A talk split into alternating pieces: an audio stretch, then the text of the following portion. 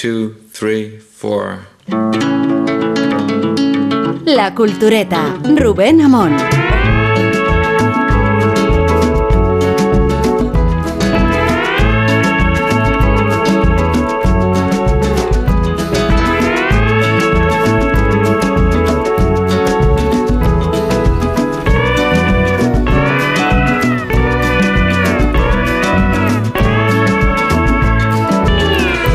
Decía Eduardo Galeano que el fútbol es la única religión que carece de ateos.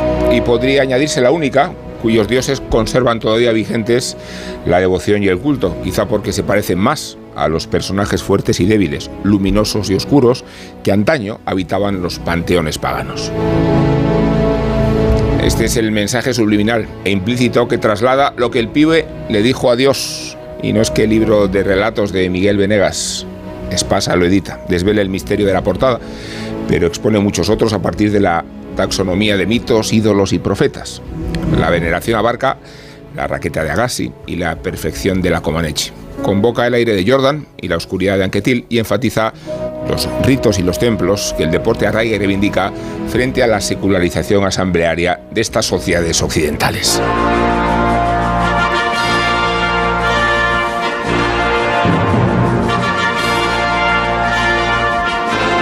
Sois testigos. Es el lema metafísico de LeBron James, cuyas proezas deportivas no se explican sin la carrera de obstáculos que le puso delante el abandono del padre en un hogar precario y deprimido de Akron, Ohio. Layo repudia a su hijo Edipo para prevenirse del magnicidio, de tal manera que lo que el pibe le dijo a Dios, tanto alude a la dimensión humana de los dioses en su miedo y angustia terrenal, como los explica y ubica en la idolatría. Empezando por Maradona, cuya naturaleza dionisíaca explica la religión que inauguró en Nápoles, y la pancarta que los tifosi del equipo colocaron en el cementerio después de haberse consumado la proeza del escudeto. Lo que os habéis perdido, se le decía a los muertos. Cuenta Venegas el episodio cuando alude a la categoría de los dioses. Ali, Pelé, Sena, Tiger Woods, Bikila aunque el martirologio que ha publicado el periodista vasco también discrimina entre héroes, Panenka, Cantona, Joe Fraser, y los profetas. Pertenecen al inventario los rapsodas del deporte que llegaron al panteón por otros caminos alternativos. Lo hizo Víctor Hugo Morales cantando en México el gol de todos los goles. Ahí lo tiene Marabona, lo marcan dos, pisa la pelota Marabona, arranca por la derecha el genio del fútbol mundial y es el tocar para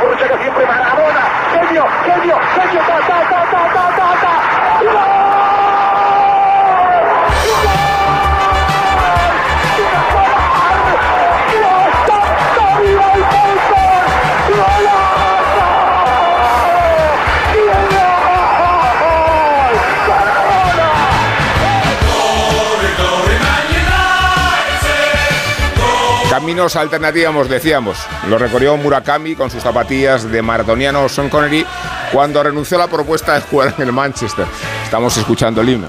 Le ofrecían 25 libras semanales.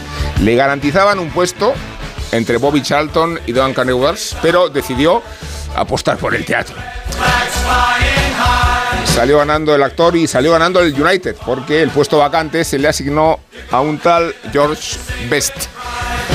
Renuncia Venegas a dedicar un epígrafe al mejor y también elude un retrato específico de Leo Messi y de Nadal.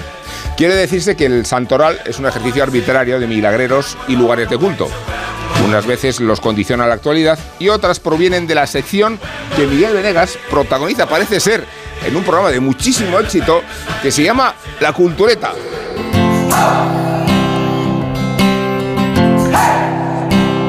El contexto participa de la idea de exponer el deporte y los deportistas lejos de los megáfonos y de las bufandas, pero muy cerca de la sociedad en la que permanecen indisolublemente intrincados.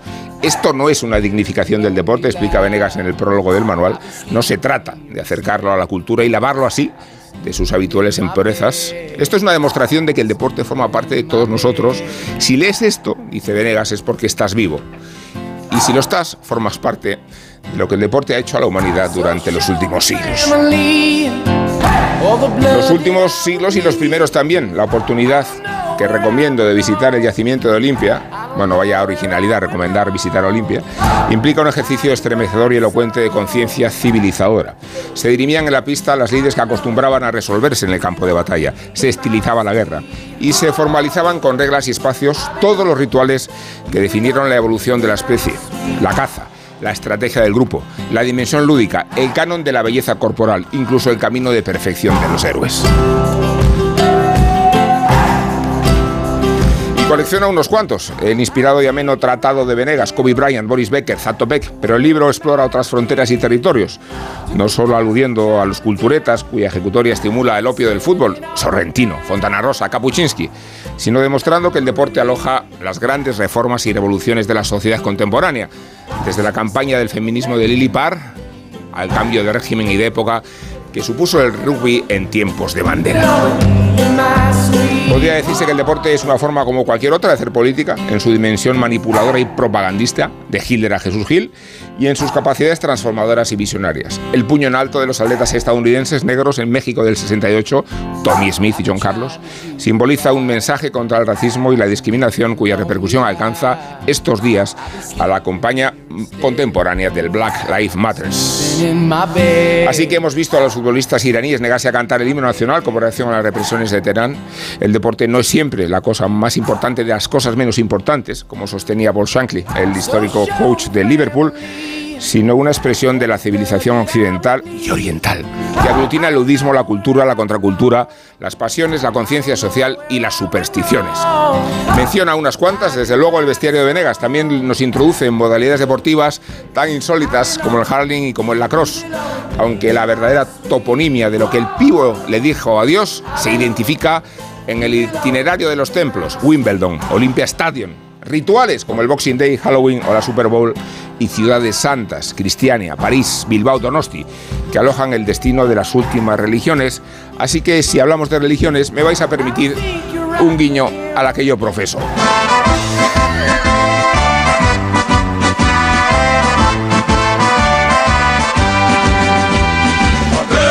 Nunca pensé, nunca pensé que el himno del Atlético de Madrid sonaría en la cultureta. Pero aquí lo tenéis en su plenitud. Y lo tenéis porque hoy tenemos un invitado especial, no solo porque sustituye a Isabel Vázquez, que no se ha podido presentar, sus razones profesionales tiene, sino porque nos ha acompañado desde que estamos en este estudio desde hace varios años, creo que cuatro o cinco, pero hoy está hecho carne y hueso y está hecho libro. Miguel Venegas, ¿qué tal? ¿Cómo estás? Hola, ¿qué tal? ¿Qué tal? Buenas noches, Rubén y Culturetas. Bienvenido eh, en compañía de Rosa del Monte, ¿qué tal Rosa? Hola, buenas noches. De Guillermo Altares Hola Miguel, encantado de tenerte aquí, la y verdad. de Sergio El Molino. Encantadísimo, muy bien. Oye, esta versión de esta, esta versión del himno del Atleti es de, de Paolotti, es de No es la Filarmónica ¿No? de Berlín, no, No si es a eso te no, refieres, pero no. escucha. Mira, justo, justo. Pero ni que, ni que Nacho García fuera un amateur. Nacho García es nuestro técnico. ¿Estás entre profesionales, Sergio? No, no, está clavadísimo, no, está, está fluyendo Este el programa, programa muy bien, bien lo estoy viendo muy bien. muy Nunca bien, imaginé ¿eh? que mi libro acabase, acabaría así, de verdad. Nunca. En el mejor sentido, ¿no? Eh, no, no, pero bueno.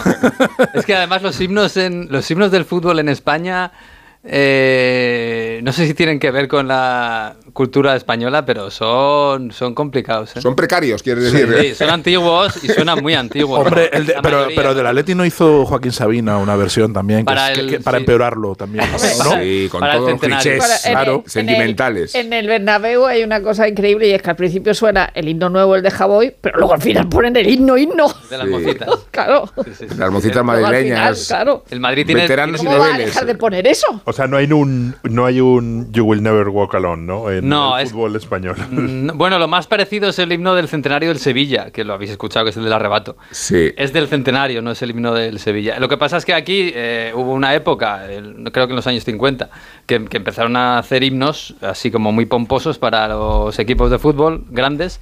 Y en Inglaterra fue completamente opuesto. En, en Inglaterra, de repente sonaban canciones antes de los partidos.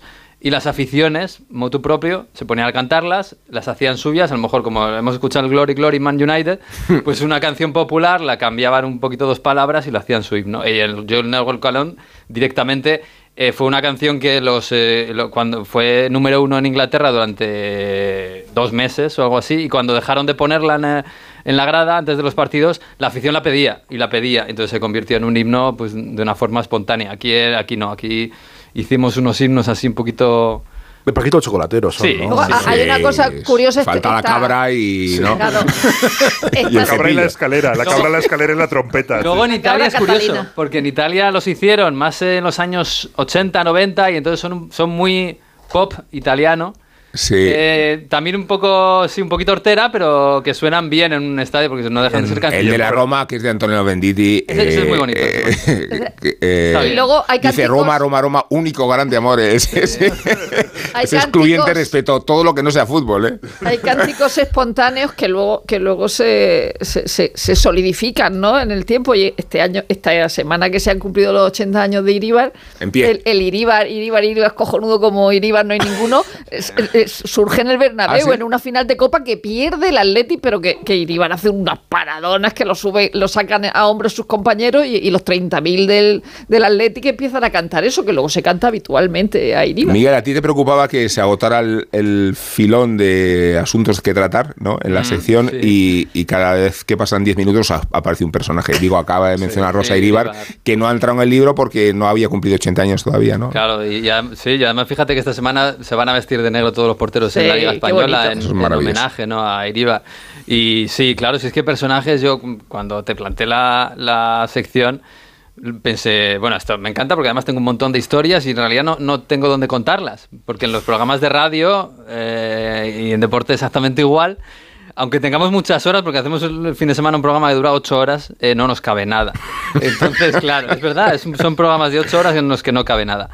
Y yo tenía muchas historias en la cabeza y que había leído, que había visto, que, que me encantan. Y yo dije, bueno, pues, pues voy a darle salida por aquí y tal, que se, merecen la pena contarlas. Y yo pensé, bueno, a ver si hago un año y luego ya pues se me agotarán las ideas. Pero las ideas es verdad que vienen y, y si no, incluso una, una cosa muy bonita que tiene esta sección para mí en la, en la redacción es, es ponerme a buscar hilos. eh, yo lo, lo conté el otro día en la presentación. Yo, Sí. yo por- porque soy así, porque por, por mí mismo yo quería eh, escribir sobre García Márquez y contar algo de García Márquez. Entonces me puse a buscar algo de García Márquez que tuviera que ver con el deporte y con el fútbol. Y efectivamente lo encontré. Y ya simplemente el hecho de, de ponerme a buscar y encontrar y leer cosas suyas, eh, pues es, es algo muy bonito. Y como con García Márquez es que pasa con casi cualquier personaje que te, que te plantees. Hace un mes me planteé, cuando me dijiste que ibas a hablar de los años 90, pensé, bueno, un personaje de los años 90 y que no haya tratado, y se me ocurrió Kurt Cobain. Y Kurt Cobain odiaba el deporte. Pero aún así había un hilo eh, conductor. El odio. El odio al, al deporte y cómo se había reído de los Pearl Jam, que sí que les encantaba el deporte y jugaban al baloncesto y eran, eran Sí. aficionados de los Suns, creo que era. De Supersonics, ¿no? De Supersonics, de Supersonics de los Seattle. Seattle. Y, y, y eso, pues al final es, eh, hay hilos por todas partes el- Sí. y no se Fíjate, agotan Mi- nunca. Mi- Miguel, que yo, yo que tiro más hacia Kurt Cobain que hacia cualquier otra. Que a Zaragoza, ¿no? Que, que a Zaragoza o que a cualquier. que- incluso al Atlético de Madrid viniendo de una familia del Atleti. Yo siempre digo, a mí no me gusta el fútbol, pero soy del Atleti por tradición familiar. Pero, pero no sé. O sea, quería no- que decías que, no- que por eso no te, por eso eres atleti, porque no te gusta el fútbol. no, no, no, no, o sea, es una cosa ajena. Yo agradezco mucho la, la- la ventana que nos abres en la cultureta al, al deporte, porque además siempre he defendido, siendo ajeno al mundo del deporte, ¿eh? siendo ajeno, siendo que, que- que- que en la cultura necesita una dimensión deportiva, que, que puede, que puede narrarse desde la perspectiva de la cultura, puede narrarse muy bien el deporte, ¿no? Y en, en un periódico que no llegó a nacer bueno, que llegó a nacer, sí, llegó a nacer, pero ya sin mí. Ya, o sea, eh, yo estuve en, en los prolegómenos. Había un, una. parece, parece un cine de Willy esto, una ¿no? idea- sí, pero, pero un cine que ni siquiera llegó. O sea, yo estuve en la construcción del cine y me fui antes de que, Ah, antes de no. que se hiciera.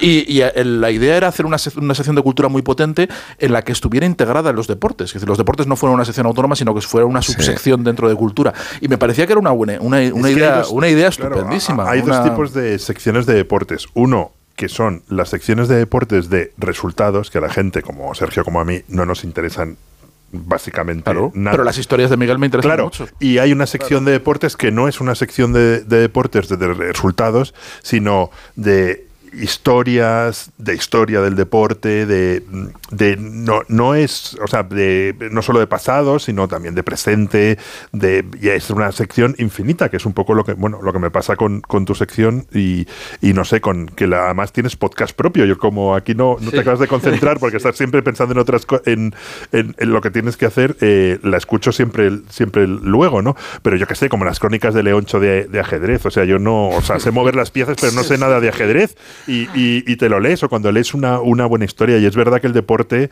aunque no te interese nada el deporte y, y no lo sigas como es, como es eh, mi caso, que, que se cachondeaban mucho, incluidos culturetas, decir voy a boicotear el mundial, dice, claro, es como si, como si un vegano, Sí, como si lo co- como boicoteo si un yo, vegano boicotea un restaurante de chuletones, o sea, es que- Pero fíjate, yo, es- yo- es- yo lo que me he dado, mínimo. lo que me he dado cuenta, y creo que la, que la sección me- de, de Miguel me ha ayudado mucho a, a darme cuenta de eso, es que eh, es una pasión, el deporte, que solo la puedes eh, mamar, que, no se puede aprender de adulto, es, difícil adquirirla de adulto. No, no creo, por mucho que ahora me interesen las historias, creo que ahora no me voy a poner a, seguir eh, la liga, ni, ni- voy a...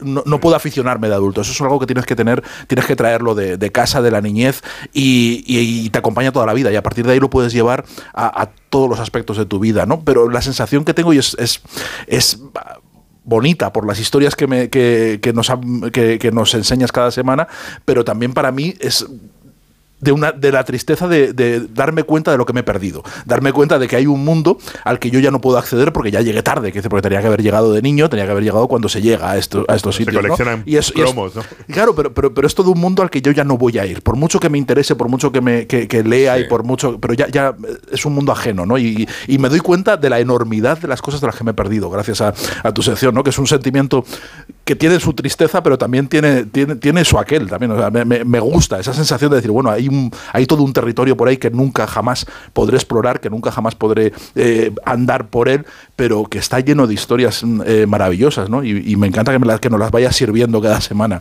Pero es hay, estupendo. hay, hay una tradición de escribir de fútbol o de deporte que parece que se haya inventado a- ahora. Es decir, que ahora cuando te, te, pide- te pones a mirar para atrás y entonces cita a Javier María, ya vas que Montalbán, dice, pero bueno, Que toda la vida, sí. que toda la vida se ha escrito bien de deporte. pero había Está el poquitos, caso, había el poquitos, caso de ¿eh? Manuel Alcántara, pero, pero es que luego se tuvo que volver a reeditar a Dante Panzeri, que su libro de la dinámica de lo impensado del fútbol es del 67, es decir, que estaba absolutamente eh, olvidado como la escritora americana Pero esta vieja. eran cuatro, que de ahora- pronto, ahora- ahora hay que de pronto sacan y dicen, pues sí, Dante Panzeri, si es que estáis escribiendo como, como él. Sí. Y Yo lo que le quería preguntar a Miguel es, es que claro, las historias que cuenta son eh, eso que dirían los americanos bigger than life, ¿no? De, eh, general. Pero ¿hay alguna que hayas vivido tú que sea contable como, como, como una de Ali o una de, de Pelé? Que haya vivido Eh, yo. Puede ser en, en- en la tele en directo, ¿eh? No hace falta a- a- haber sido en directo, directo. Pero sí en la tele, por lo menos. Tendría que pensar, tendría que pensarlo mucho, porque yo me he pasado toda la vida eh, al, al otro lado de la pantalla, en realidad, ¿no? Eh, y hay muchas cosas que me son ajenas, en realidad. Esto que, me- que está diciendo Sergio es curioso porque yo no estoy del todo de acuerdo, porque eh, yo he mamado toda mi vida, yo he sido siempre muy de, muy de deporte, muy futbolero y tal, pero siempre desde, desde el otro lado de la pantalla. Yo vivía en Vitoria, donde no había un... El equipo no estaba ni siquiera al principio en primera división, eh, sí que el equipo de baloncesto, pero no, no, eh, me, me parece que el, el deporte y el fútbol muchas veces en particular tiene mucho más que ver con eh, mamarlo en la calle. Y, en, y, y no, y no, no tanto mirar el periódico los resultados, eh, lo que ha pasado. no, sí, me, me- me- me refiero a la, a la educación sentimental, a, Sí. tener, a, a- a que está, A tener interés. Sea tu interés, o sea, la forma en la que te relacionas en el colegio, la forma en la que has crecido, la forma en la que te has educado, que esté en el ambiente, ¿no? Y eso es lo que yo no he tenido. Quiero decir que eso, eh, me refería sí. a eso. Y eso lo puedes tener en un pueblo donde no haya equipo de fútbol y donde no hayas visto, no, no, no vayas a un estadio, no tienes por qué tener esa experiencia iniciática de ir de la mano de tu papá a ver a- a- a- al estadio los domingos. Es decir, puede ser una cosa mucho más eh, en el ambiente, ¿no? Mucho más del Y- colegio. Y tienes que tener el, el reflejo. A mí, me, a mí me gusta el, ciclis- el ciclismo y practico el, el ciclismo como yo, Pareto, a nivel de usuario, pero, o sea, no me estuvo un puerto, pero bueno, me, me- me encanta montar en bici, ¿no? Y, y- y se me olvida. O sea, de repente eh, me, me ocurre alguna vez cuando es el tour que digo, ojo, este año por- me tengo que acordar de cuando es el tour Malé, las etapas tal, y a ver si me apaño para verlo. Y de repente me doy cuenta, leo, abro al día siguiente el periódico, lo veo y digo, joder, si, o, o- o lo veo en la web y, y digo, joder, si era ahora. O sea, si me lo, me- me- o sea, miro en la web por la tarde, leo las crónicas y con la sensación de que me lo he, de que me lo he perdido. Yo ahí estoy de acuerdo con, o sea, tiene que haber una especie de reflejo adquirido que, que, te, que te acuerdes. O sea, yo sé que es el tour, sé que lo ponen, sé que me encantaría, incluso que me encantaría ver las, las etapas duras de, de, de montaña y las, las contrarreloj, que me hace mucha gracia tal vez, porque de niño sí que veía Indurain y esas contrarreloj en las que iba doblando, a- iba doblando a todo, a A mí todo me el pasaba igual, con la contrarreloj decía, esto es, esto es espectacular, es, más, es diferente. Claro. y, y- y se me olvida, porque no, porque no tengo ese, ese, ese hábito. A mí me pasa, lo, me pasa lo mismo con el tour en los últimos, creo que dos años, yo creo que desde la pandemia. Eh, al final estoy a otras cosas en mi vida, o igual es que estoy de vacaciones y se me olvida que hay tour. Y, y antes yo me acuerdo de pequeño que sí que lo veía mucho y tal. Es verdad, pero sí, estaba, estaba pensando que yo, por ejemplo, siempre, siempre tengo ganas de, de acercarme un poco al deporte americano, que no lo entiendo. Y que, y que estoy seguro que es espectacular. Veo algún resumen de la Super Bowl cuando gana, pero, pero veo más las celebraciones y el, y el espectáculo del descanso que el que en sí el partido. Eh, O, o el béisbol. Y cuando leí el- la gran novela americana de, de Philip Roth, eh, eh, pues no sabía nada de béisbol. Más- Más sabía lo de los videojuegos que alguna vez de pequeño había jugado, pero, pero no me interesa absolutamente nada el béisbol y además estoy seguro Rosa, que es Rosa un te deporte resuelve dudas. Rosa Sí. te resuelve- Sí. sabe mucho de béisbol. Es un deporte, así como espectáculo, incluso televisivo, es un poco aburrido. Entonces, eh, no, siempre hay, quiero decir, siempre hay tiempo. Bueno, en esta sección he descubierto el lacrosse, el. el es muy pijo, eso es el muy Harling, el Harling, sí, es muy pijo. El, Harling. eh, No, pues, pero hablabas tú del. Harling el otro día. Este es un deporte gaélico de origen Mm. remoto que forma parte no tanto solo del deporte como de la identidad nacional. Claro. Luego el deporte tiene una connotación cultural Hombre, sí, eh, identitaria de enorme repercusión. enorme. Y en ese estadio que mencionabas tú, Sí. está prohibido jugar un deporte ajeno al, al hurling y, y sigue siendo el, el deporte más popular. Y digo popular en el sentido integral de la palabra. ¿no? Sí, sí, sí, porque es el, el deporte más seguido y más practicado en Irlanda. Es verdad, eh, eh, tiene que ver con lo que decía Sergio, ¿no? De mamarlo. Es- tiene que ver con la comunidad. Y eso en, en- en el hurling se ve clarísimo. Un deporte que fuera de Irlanda no lo sigue nadie y muchas veces ni lo conoce. El hurling, seguramente a- la mayoría de la, la gente que nos está escuchando no sabe ni.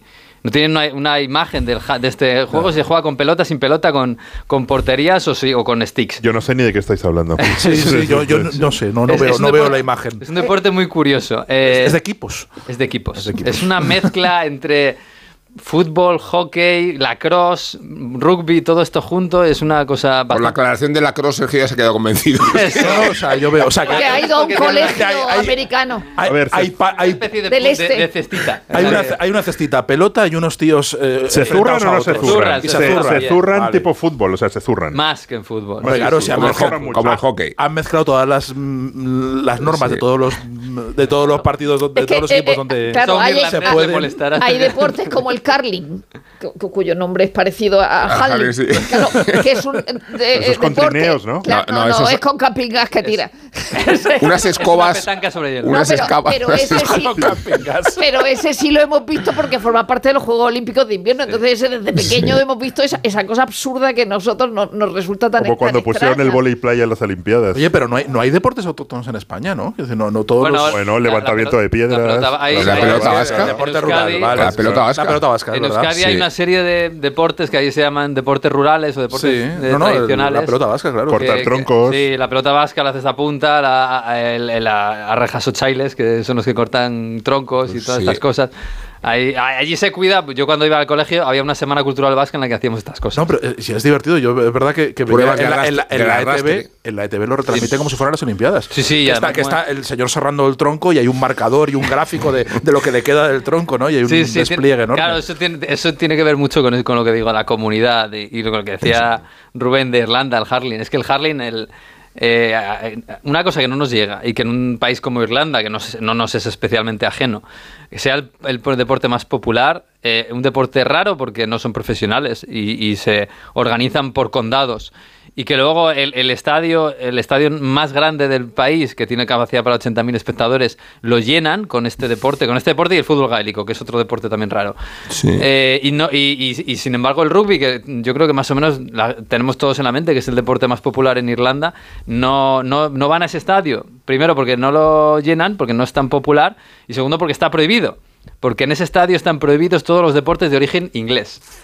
Eh, po- Pero qué maravilla. Sí, Decías, eh, Miguel, maravilla, el otro día en la presentación a- hablabas de, de la excepción hispano-francesa respecto a la reputación cultural y literaria del deporte, que son dos territorios ajenos frente a la reputación que tienen otros ámbitos. Claro, hablamos de Latinoamérica y enseguida aparecen Galeano, Fontana Rosa, eh, Bonet incluso, ¿no? Que, que existe esa, esa división, ¿no? Eh, que hay un culto literario en, en Latinoamérica gigantesco, ¿no? Sí, en particular con el fútbol, ¿eh? Es- Sí, es verdad que en Latinoamérica el fútbol en concreto es una casi una religión y no hay más que ver el último mundial como se vivió en Argentina y como se vivió aquí- en Europa. En, en- en- en Qatar, eh, mm, cuando se fue Marruecos y, y Brasil, solo quedaban argentinos allí. Solo queda- no, no había nadie más aficionados que argentinos.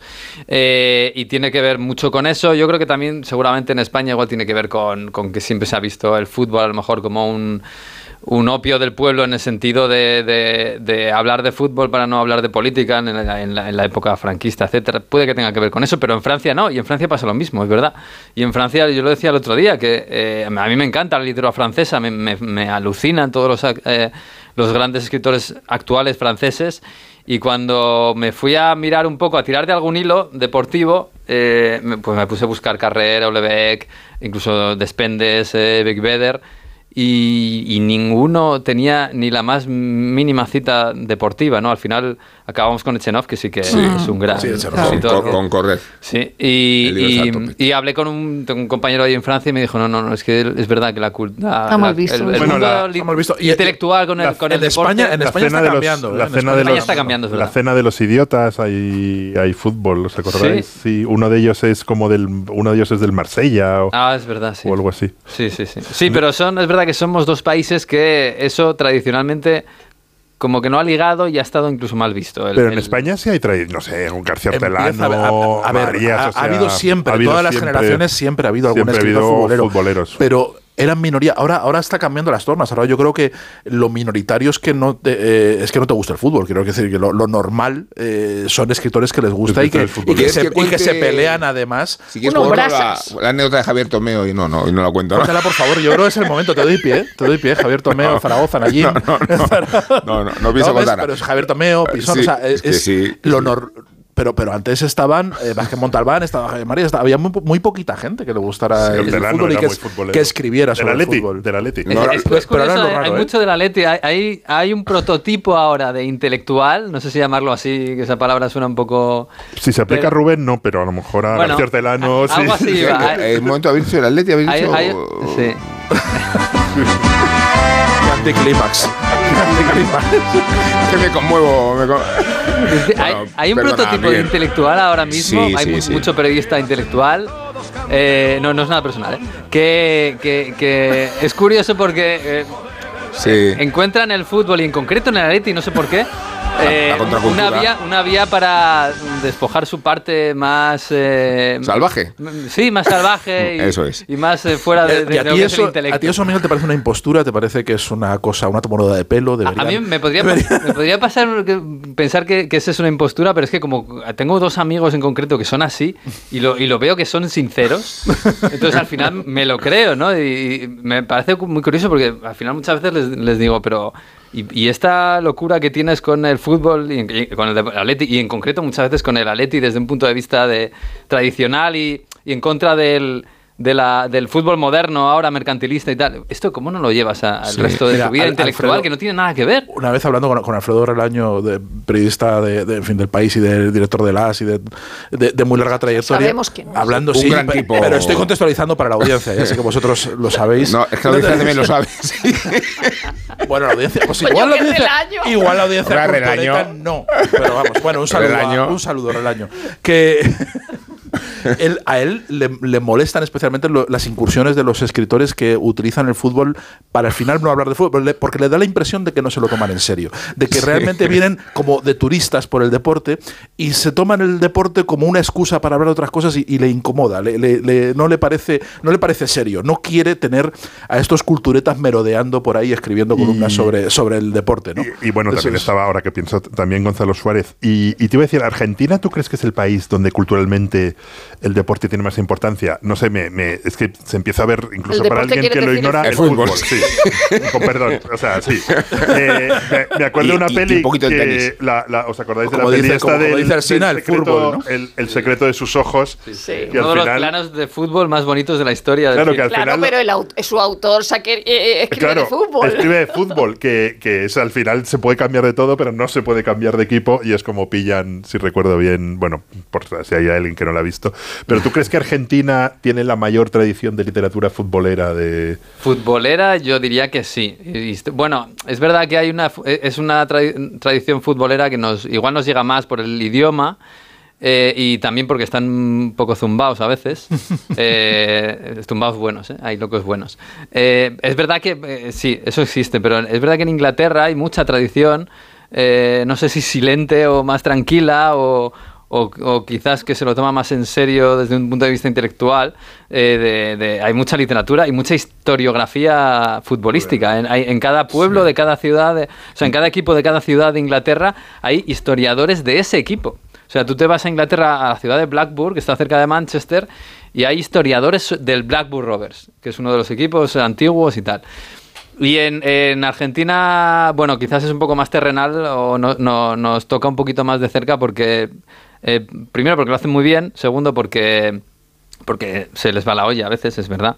El, el- el claro ejemplo es, es Roberto Fontana Rosa, el negro Fontana Rosa, que es magnífico y además se da, la, se da la circunstancia de que casi es un escritor únicamente de futbolístico. Y Dibujante.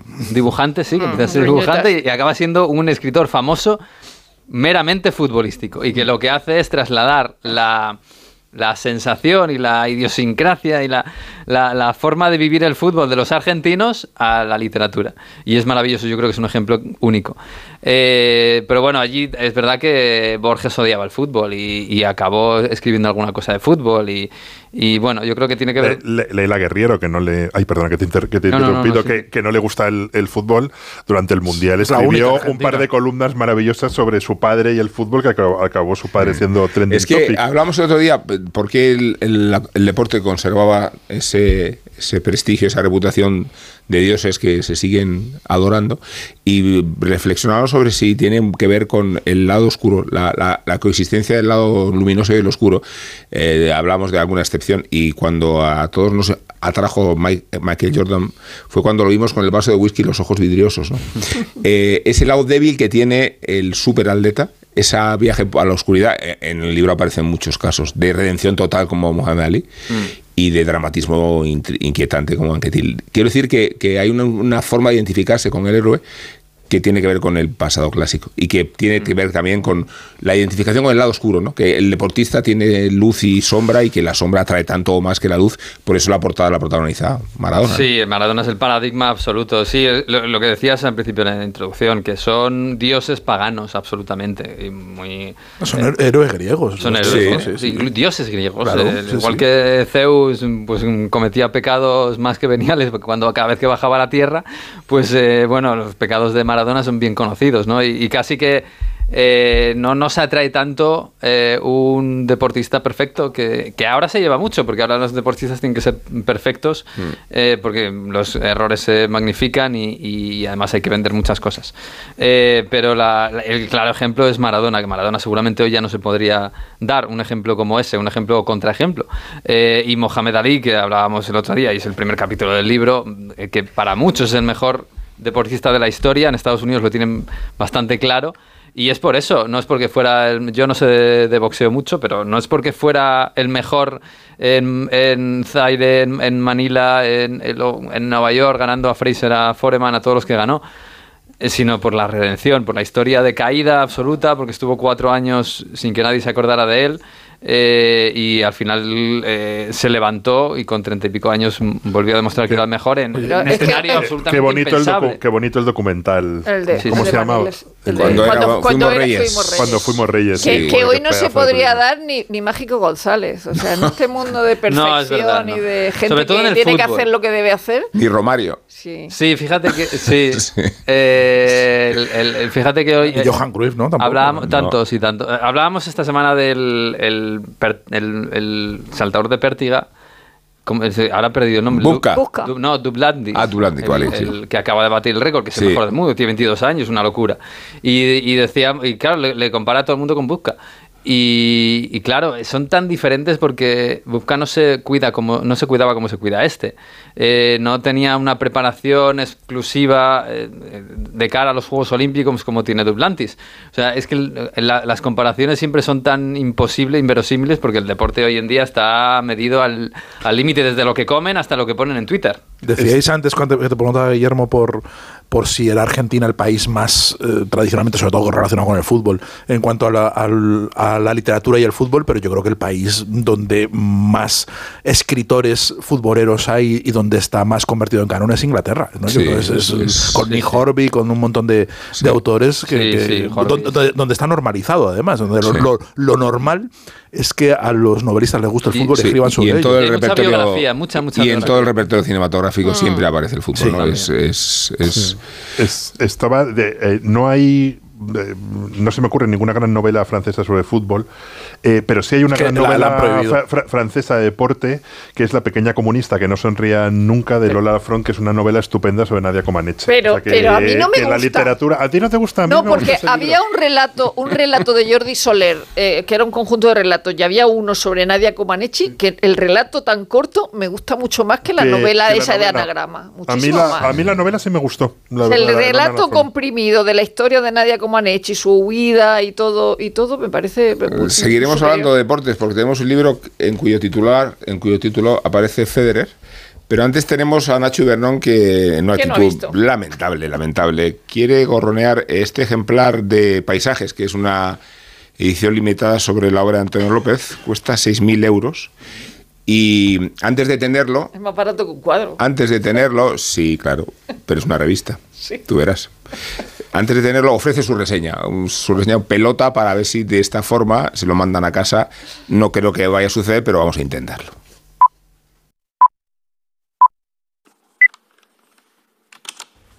Estimados señores de Ártica Books, libros de arte. Mi nombre es Nacho Ibernón y soy crítico cultural profesional con experiencia demostrada y éxito contrastado. La legión de seguidores que esperan y aclaman mi juicio semanal en la radio representa sin duda la mejor prueba de lo que digo. Incluyo link con algunos de sus comentarios recientes en Twitter. Ahí es que lo peto, vamos. Verán, les escribo hoy porque necesitaría recibir por favor uno de los 3.000 ejemplares serie limitada de Paisajes, la maravillosa criatura editorial que han presentado ustedes recientemente alrededor del magisterio y las reflexiones de Antonio López y que cuesta 6.000 euros el tomo. 6.000 euros el tomo. Yo no dispongo actualmente de ese millón de pesetas. Me temo que el programa que me respalda sin fisuras tampoco, pero por mi cargo actual necesito el libro del maestro López. Me refiero como profesional, naturalmente. Aunque a nivel personal he de confesarles que nadie le admira más que yo. yo. Sirva como muestra de mi buena voluntad esta crítica por adelantado en la cultureta de Onda Cero que les envío en archivo adjunto. adjunto. Si son tan amables, pueden enviar el libro a la dirección postal que aparece en mi firma. Muchas gracias de antemano. Atentamente. Enviar. Enviar. Enviar. La Santísima Trinidad de Tomelloso se ha encarnado en el cuerpecito frágil de Antonio, en su tío pintor que lo principió todo, y en ella, claro, que es la musa de carne y hueso de la que todos estamos enamorados porque es cada día una suerte de artista distinta, curiosa, libre, una mujer que por mucho que se empeñe no puede dejar nunca de ser real, humana y cálida. Boceto de mujer buena sobre lienzo. Precio de salida infinito. En el nombre de Mari, de Antonio y del Espíritu Santo, que es esa pincelada sagrada e invisible que aparece suspendida en las pinturas del genio, recostada en un lavado inerte, en el aire de la calle, una pirueta saltarina que viaja de la paleta al mundo de las réplicas, esculpiendo a lápiz rostros quebrados por el paso del tiempo. Si no distingues original y copia, la copia es lo que tiene vida de verdad, mirada de artista, intención. Todos los paisajes del Antonio interior han sido encuadernados en este libro extraordinario de Ártica, libro del año, retrato realista del gran maestro realista. Acérquense a esta obra penúltima para poder respirar como él. Háganme caso, sus páginas son oxígeno para aprendices de brujo. Porque del hombre surge el artista y del artista crece el arte, siempre a lo ancho. Pero en el caso del maestro Antonio López es justo al revés. El arte fue el que moldeó al artista y el artista, en su rutina monástica y madrileña de la creación, ha sabido transformar a este hombre pequeño e invisible, que es como un topo con superpoderes, en un gigante místico con dolor de huesos. Menudo genio. Oye, ahora que estamos aquí un poquito los tres, os quería decir algo. Alicia, ¿hace cuánto nos conocemos tú y yo? Nos acaban de presentar. Bueno, y Alberto. Soy Félix. Pues Félix, para mí, para mí, ¿eh? Es como si fuerais mis hijos. Los dos, ¿eh? Padre no hay más que uno. Claro que por 17 millones, a lo mejor te sale alguno más. Ya está a la venta el cupón del Extra Día del Padre de la ONCE. El 19 de marzo, 17 millones de euros. Extra Día del Padre de la ONCE. Ahora cualquiera quiere ser padre. A todos los que jugáis a la ONCE, bien jugado. Juega responsablemente y solo si eres mayor de edad. A la hora de alquilar, ¿experimentas el pánico de elegir el inquilino adecuado? ¿O confías en la selección de un inquilino solvente y fiable a los especialistas en protección a propietarios? Cada día somos más los que disfrutamos de la protección de alquiler seguro. Llama ahora al 910-775-775. Alquiler seguro. 910-775-775. En Onda Cero, La Cultureta. Well, I don't know. I've, I've got no plans at all. I just turned up and uh, got to stay here and think a few things over and see what happens. Uh, well, first, it's not a holiday. I, uh, just happen to be here. I'm not on holiday. Uh, and I'll go back sometime. I don't know when. Josh Best tenía 26 años cuando dejó el fútbol. Lo estamos escuchando, lo acabamos de escuchar. Después del anuncio del final de su carrera cuando aseguraba no estar de vacaciones. 26 años. Y el escritor Geoff Dyer tenía 14. Se encontraba en una excursión escolar anodina que el anuncio del futbolista emitido por la radio convirtió en memorable. Pasaron unos años, más desde aquel día, hasta que Best jugó su último partido y descendió definitivamente por la pendiente del alcoholismo. Aquella fue la primera vez que Dyer tuvo conciencia de un final, la primera vez en que la escuchaba que alguien dejaba algo que amaba, algo que daba sentido a su vida.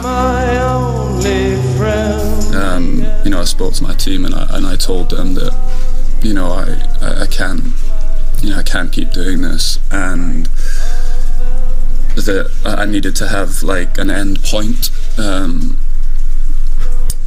because I was sort of just just playing with no idea when the sort of the, the pain was gonna pain was gonna stop um, and I, I felt like making that decision um, you know I, I said to my team look I think I can kind of get through this until A quien escuchamos ahora es a Andy Murray, tan solo unos instantes antes de romper a llorar. Fue en una rueda de prensa hace cuatro años.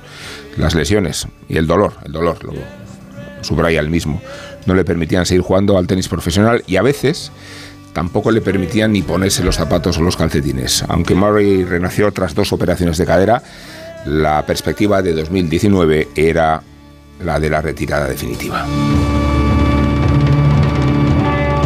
Cuando el mismo escritor escuchó al jugador de tenis, pensó en Roger Federer, seis años mayor que Murray, el ocaso de su carrera estaba cada vez más próximo. Sobre el tenista suizo dice Dyer que parece moverse en una dimensión temporal diferente, más indulgente que la del resto de los montares. Y así ha sido el final de su carrera.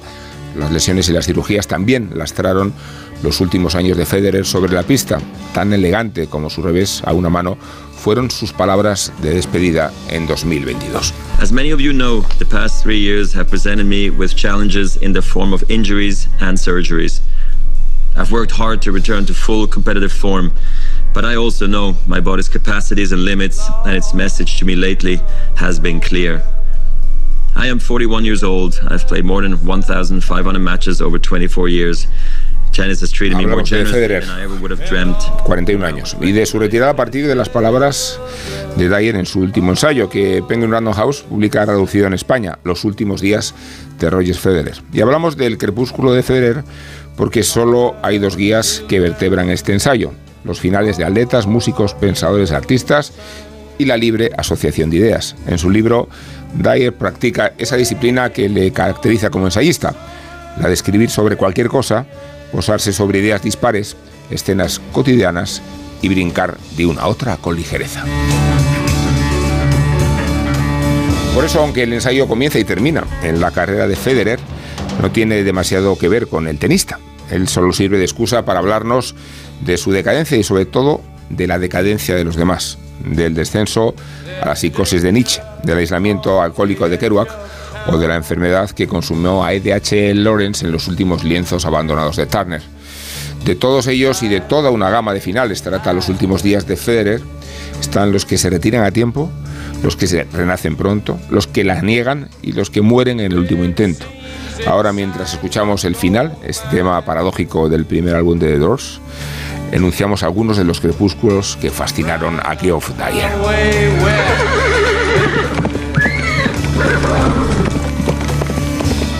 El primero es de sobra conocido en la historia del pensamiento. En Turín, Nietzsche sufrió una de las crisis que precedieron a la etapa más devastadora de su enfermedad mental.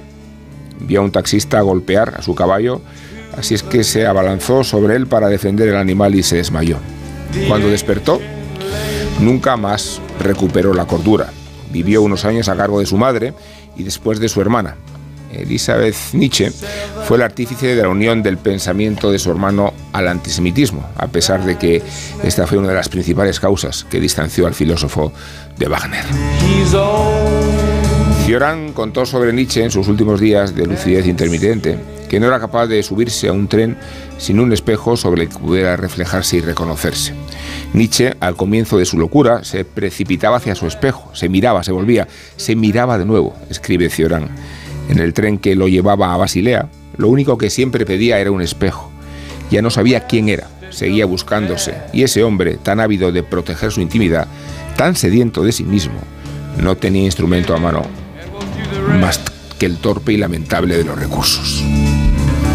Proféticamente Nietzsche escribió en una de sus últimas cartas, Soy todos los hombres de la historia. El final aconteció en casa de su hermana en Weimar, eh, a la que solían asistir pensadores, escritores y admiradores. Desde el piso de arriba solo provenían gritos y ruidos que profería el filósofo, completamente consumido por la enfermedad. Allí descansaba vestido con un camisón blanco, como si fuera un gurú. La inmortalidad se paga cara, había escrito unos años antes en la postdata de una carta. Hay que morir varias veces estando vivo. Hello, darkness, my old. Otro final de los que Geoff Dyer cita en su ensayo es el del escritor Jack Kerouac. Menos de dos años después de la publicación de En la carretera, el fotógrafo John Cohen tomó una instantánea de Kerouac cuando rondaba los 36 años. Un editor había calificado su gran novela de caos completamente incoherente. La dura lucha por dominar la prosa espontánea, escribe Dyer, permitió a Kerouac escribir un gran libro y lo condenó por el resto de su vida creativa a escribir libros terribles. Ante el éxito, Kerouac decidió recluirse. El monarca de la generación Beat se marchó a los suburbios de Florida con su madre, a un barrio residencial del que solo salía para emborracharse. Un día, al mirar la instantánea de Cohen, tomó de él, antes de la avalancha del éxito literario, escribió, Toda esta basura de que me idolatren me está matando rápidamente. La madre de Kerouac quedó paralizada tras un derrame cerebral en 1959. Solo sin dinero, adicto a la marihuana y al alcohol, el escritor se deslizó cada vez más rápido por la pendiente. Según relataba, ya le habían echado de todos los billares de la ciudad, excepto del que iban los negros, donde seguro que algún día le iban a abrir la cabeza, escribía. Murió tras varias palizas y borracheras en los billares, 1969. No todos los finales de Dyer son así, tan sórdidos como los de Nietzsche como los de Kerouac. Como prueba está el de Federer, que da título a este relato fragmentado. Prematuros, tardíos, dichosos o infelices. Empecemos, queridos tertulianos, por los finales.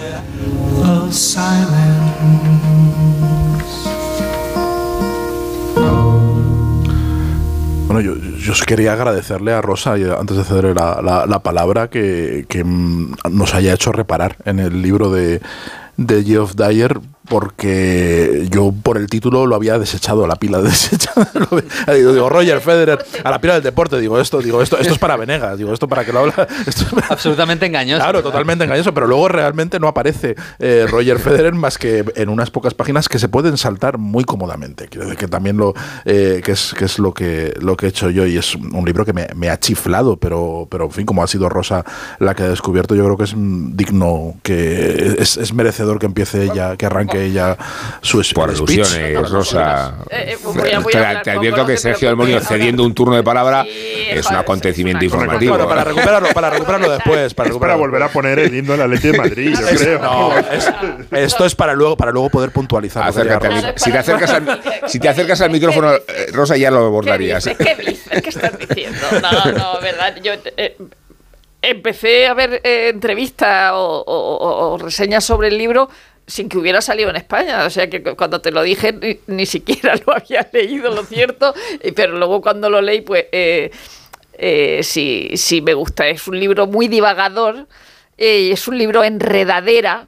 Eh, es un libro que no tiene unos capítulos, o sea, sí, tiene sentido los capítulos, pero no tiene unos capítulos con nombre. Y ahora voy a hablar de Federer, y ahora voy a hablar de Nietzsche, y ahora voy a hablar de, de Quirico. No, no, no. O sea, va, a hablar de todo eso y además va a hablar de su dolor de espalda, como, como Almodóvar, ¿no? O sea, es decir, que es un libro sobre él también, o sea, sobre las cosas que le interesan y que creía que eh, tenía muchos libros de que, que hacer y que no le iba a dar tiempo por, por exactamente porque va a llegar su final, ¿no? Entonces dice, pues voy a escribir todos los libros que pensaba escribir, los voy a escribir en, en este y es, y es lo que y es lo que eh, hace, es decir, que no, no, no habla solo de, de finales de, de personas, eh, un libro con mucha humor, mucho humor, con mucha erudición, con mucha cultura, con mucha de- eh, reflexión eh, acerca de figuras que conocemos todos, algunas probablemente no, la- no las conozcamos, pero no son solo figuras fines de personas, sino que puede ser cuando deja un libro.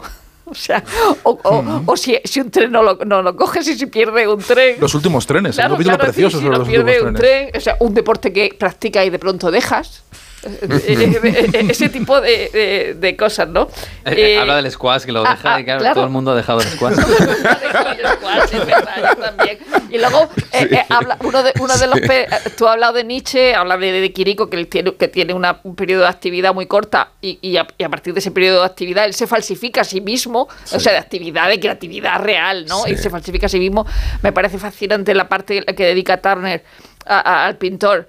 Cuando eh, en su época se cree que hay una, una eh, una senilidad por parte del pintor, porque lo que se ve es como bo- borrones, cuando en realidad era una genialidad y una eh, es lo que se- también hay una parte de misterio no es decir que en realidad es una genialidad esa forma de pintar y dejar que, que el mundo desaparezca en, en los cuadros Eh, luego está el caso de Jan Ries eh, que es un- que era una escritora como mm, eh, olvidada o no, que, que no se hacía mucho caso hasta que escribe Ancho Mar de los Sargazos que es una continuación de Jane Eyre es decir, que Ujú. estas cosas se, se, se hacían antes luego me gusta mucho cuando dice de, de Bob Dylan que claro que Bob Dylan está en la decadencia desde hace mucho, mucho, mucho, mucho tiempo y que si la gente va a ver a Bob Dylan es para decir que ha ido a ver a Bob Dylan. Hasta ganó el Nobel, imagínate está en y, y a mí me- me- eso me ha, pa- me ha pasado con Juanita Reina. Es decir, yo fui a ver a Juanita, yo fui a ver a Juanita Reina al Festival del Cante de las Minas. Era una cosa horrorosa. Es decir, Juanita Reina nunca ha tenido eh, una voz prodigiosa como Concha Piquero, como otras cantantes. Pero claro, es que ella, el- eh, eh, pues imagínate con 70 años los que tuviera, que ya, ya lo hace en Azabache se puede ver perfectamente, ¿no? O sea, que, que se puede escuchar en algún eh, en YouTube, ¿no?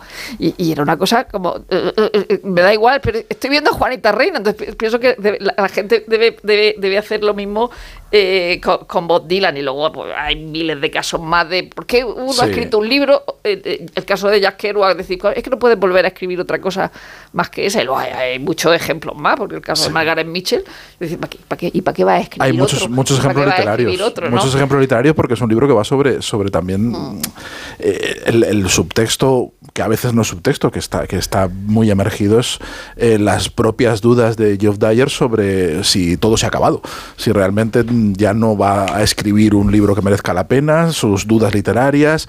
Eh, a ver, a mí me, me ha parecido un libro que tiene una lectura dolorosa, una lectura elegíaca también, y una mm, que no solo de su lo- dolor de espalda, es un libro sobre la conciencia del, del propio acabamiento y de, la, y de la propia vejez y de todas las cosas que ya no va a volver a hacer eh, Geoff Dyer. A quien, por cierto, yo, yo co- conocí, no recuerdo si en México o en, o en Colombia, conocí en, un, en, un, en un festival, no sé si en la Feria de Guadalajara, en alguna en una fiesta, sé que estaba él y me lo endosaron, yo no le conocía, pero me, me lo, de esto que como era, era una fiesta de escritores hispanoamericanos y en, eh, este hombre no hablaba español, lo tenían, entonces me lo, me lo, me lo colocaron para que le entretuviera un poco, y yo por, en ese momento era un imbécil y no, y, y no, no sabía quién era, y entonces me lo quité un poco de encima, y si hubiera sabido, si hubiera sabido y si lo hubiera leído, pues no, no lo hubiera soltado en toda la noche. como Elena. Rubinstein cuando le presentaron Claro, a o sea, Proust y así dice, este señor tan pesado, ¿quién es? Pues así que aprovecho, aprovecho a. Geoff Dyer que nos estará escuchando a decirle que lo siento y que la próxima vez que nos veamos espero que nos tomemos, nos tomemos una, una copa o algo de, la- de las cosas que dice que toma él, que, que toma muchísimas cosas que a mí no me, no, no me interesan, que es, roza la politoxicomanía a veces.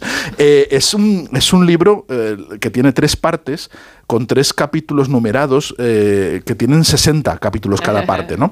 Porque es, un libro que se escribió desde la conciencia de que había cumplido 60 y esto para él se le ha hundido el mundo. Ha cumplido 60 y, ahora de repente que, que le pasa a, a- a mucha gente que ha vivido con una conciencia de, de una juventud extendida durante muchísimo tiempo y de repente dice, jo, 60, 60 ya son 60, eh, cuidado.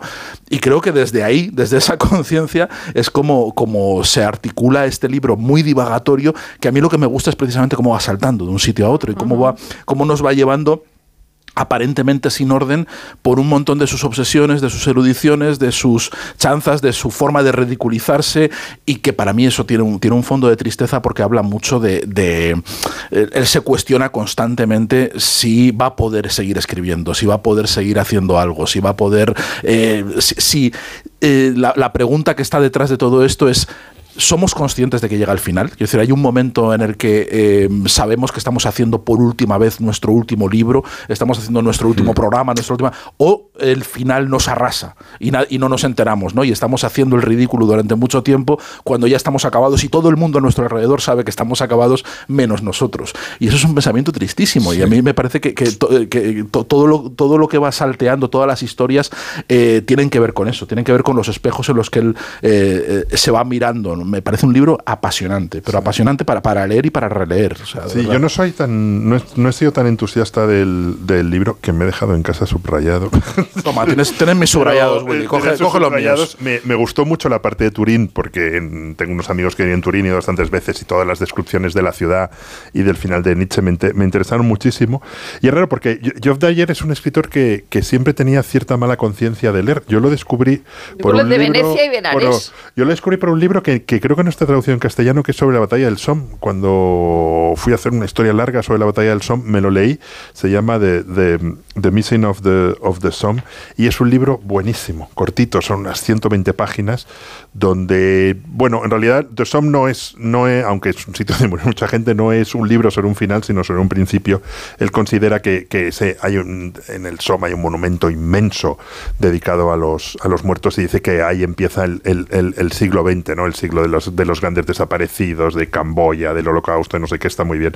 Y luego me leí otro libro suyo que se llamaba Arenas Blancas que tenía por casa, que es un libro de viajes. No, el libro eh, se llama Arenas Blancas, no Arenas Blancas que tenía por casa. no, eso, Are- Arenas Blancas. Y es un Parece libro que, que- Allá por 1984. y, es, y es- y es un libro que, que- que- que- que conservé, cosa que no ocurre con todos los libros que leo y cada, vez, y cada vez menos, que es un libro de viajes bastante estupendo y que se pare- sí se parece un poco esto en el, en, en el punto de, de- divagación, ¿no? Que, que- que aquí yo creo que es que divaga, di- divaga demasiado, pero Arenas Blancas es un libro de viajes de capítulos muy, muy cortos, también muy divagatorio. Pero es verdad que los finales invi- invitan a, a- a- a divagar, ¿no? Un poco saltándome el libro yo pensaba, ¿me gustan los finales tristes o me gustan los finales felices? Eh, ¿Cuál es el mejor final de la literatura, aparte si excluimos el del, el del Gran Gatsby? Realista Eh, siempre. O sea, cuando se aburre, eh, cuando, cuando claro. está, está- está leyendo el libro, no le gusta. Dice, esto no me gusta, qué rollo. Y entonces empieza a divagar, se pone a hacer Sí, listas. me- me- me- a- aquí la tengo. me- a, aquí A ver, la a ver, tengo, me- a ver, Digo, escuchemos a ver, la lista a de Willy. A ver, o sea, o- finales obvios. Uno me es a tirar tomates, que es Casablanca, buenísimo. Con falda hacia lo loco, dije, jo, es el Sí, mejor es- final de la historia con falda hacia lo loco. Y luego pensé, eh, Es el cadena- planeta de los simios. el Ca- cadena perpetua. planeta de los simios, cadena muy bien. perpetua. Y luego ganó a todos el planeta de los simios. De repente, dándoles vueltas y dije, no, coño, el planeta de los simios. Ganó a todos el planeta de los el simios. planeta Se, Sí. se- se mean todos. Y luego dije. ¿Y el Imperio claro, contraataca? El Imperio Pero- contraataca, mm, no lo sé, porque ese competía con grupos salvajes. Pero que lo sepas, plan- que lo sepas. Guillermo, tú discutes contigo mismo. Esto Claro, claro, me encanta, Vale, vale, me encanta, me eso es. pasaría la, la vista. ¿Cuál es la, cuál es la, la- la película y, y novela esa de, de Nick Horby, que es un tipo que todo el rato hace listas? Que no Alta fidelidad. Alta fidelidad. Alta Pues fidelidad. sí, sí. yo soy Es ese tipo de película. personas y, y- y sigo, ¿no? Luego tengo el final de Gran Gatsby. Soy leyenda, gran final. 100 años de soledad, hablar de García Márquez, gran final. Y, y luego me preguntaba por los finales en La política. Biblia, ¿eh? Tiene un final magnífico. Y, y- no, no, y, y yo- Poco apocalíptico, Pero decir, tiene, pero tiene una coda, tiene una coda con el Indiana Jones, Nuevo Indiana, Testamento. Indiana Jones, gran final. Indiana Jones es un, es, es un pedazo de final y de principio. Y dije, los, los, los finales que son muy Podemos hablar del fucking libro. Pero eh, vamos a ver, o sea, pero esto no es una numeración porque todos te parecen buenos. No, todos el- están en el número uno. el- no, Todos- los finales de políticos. libro. Los finales de políticos son, son mal. No, no, dijisteis. En el temario dijisteis que íbamos a hablar de finales. O sea que cada uno hace lo que le da la gana. Antes- también tengo apuntado Ahora finales, sí. hablamos de finales, Miguel, por favor, dime que, dinos que, cuál es tu impresión del libro. Ahora volvemos a los finales y a las listas. A mí el libro me ha gustado, quizás no ha sido tan, tan- no me ha gustado tantísimo como a vosotros. Eh, me, ha, Como- me ha como a parecido ellos. un- o como a ellos, como a y a Rosa, pero me, me ha parecido un género muy curioso, me, me ha parecido una especie de género epistolar consigo mismo.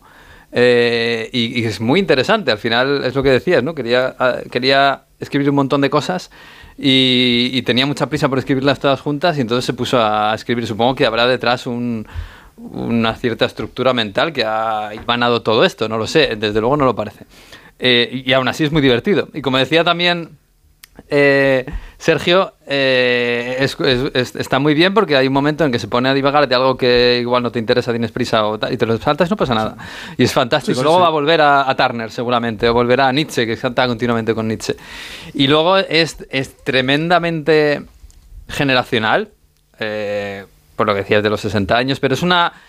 eh, es un tema de los finales que, que creo que está terriblemente de moda, seguramente porque no hay casi gente joven ya en, el, en, en Occidente. Y, y porque todos, en cierto sentido, empezamos a estar obsesionados un poco con, con los finales a partir de los 40 años o incluso a los 30. Eh, todos. O sea, siendo muy generacional, porque hay mucha gente... Yo, no he ido a conciertos de Bob Dylan o, hay muchos músicos ahí que, no sé, no sabía ni que existían. Yo me, he acordado en esto que decía Rosa de la gente va a ver a Bob Dylan para decir que ha estado en Bob Dylan, no para ver a Bob Dylan. A mí me han pasado con Robe Iniesta hace un año, que fui a, a- no había ido nunca a ver a Robe Iniesta y, y dije tengo que ir alguna vez, aunque supongo que está fatal, estará ya eh, pues en, en un momento de su vida bastante bajo y aún así me lo pasé muy bien. Es verdad, no fue como la experiencia de Bob Dylan que cuenta todo el mundo. Y, y es, es, eh, eh, tiene mucha fuerza, mucho poder, porque en el fondo casi toda, creo que casi todas las historias grandes del mundo tienen mucho más que ver con los finales que con los principios. Incluso me estaba acordando de, de casi todos los... eh, un, tema, un tema muy recurrente en la cultureta de casi todos los westerns, ¿no? Que tienen que ver con algo crepuscular, pues... pues eh, mm, eh, incluso yo que estoy lejos de los 60 años todavía, me siento eh, siento mucha empatía por muchas cosas que cuenta del final. eh, cuando habla de que no puede jugar al tenis, me parece una heroicidad que siga jugando una hora y media al tenis con 60 años.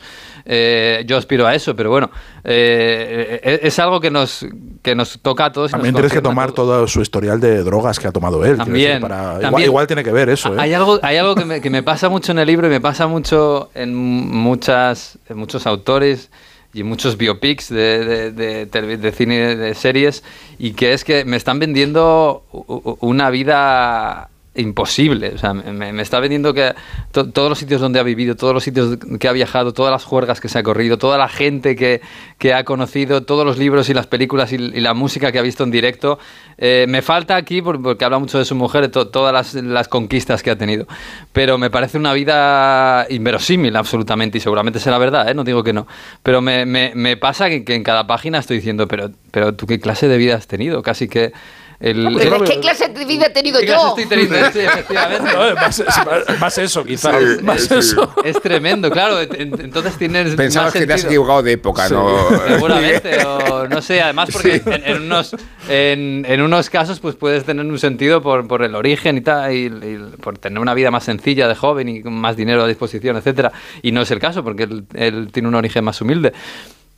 Y, me, y me- me alucina que, la- que haya personas en el mundo que hayan nacido en la Inglaterra profunda y acaben viviendo en el, en el sur de Texas, en California, en Roma, en Turín y, y acaben teniendo unas experiencias tan, tan espectaculares como sus experiencias con la droga en los festivales o con, o con un- un concierto ya no de Bob Dylan, sino de la orquesta sinfónica de, de- en el Albert Hall de Londres, ¿no? Pero es una vida, es una vida muy, muy de lector y de escritor, ¿eh? O sea, realmente. mm, Lo dice porque él de- la vive así. el- la- el- claro, la vida sí, pero, pero es una vida muy de. No, no, quiero decir que, que- que sus experiencias están en, en lo que ha leído, lo que ha escuchado, lo que ha asimilado, ¿no? Y es el paisaje que está en este libro es un paisaje cultural, fundamentalmente, un paisaje de, de- de- que, que es lo que le ha lo que ha construido su vida eh, a partir de eso, y eso me parece muy interesante, ¿no? De que, que- que está también en la forma en la que él aborda todo este discurso eh, literario. Y es que él procede de, de la Inglaterra obrera, procede de... de- no, no,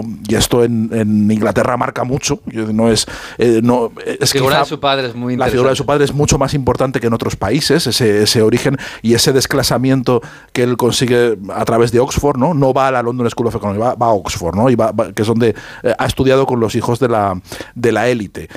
Y, si- y él se ha desclasado, pero no ha perdido nunca esa toma de tierra.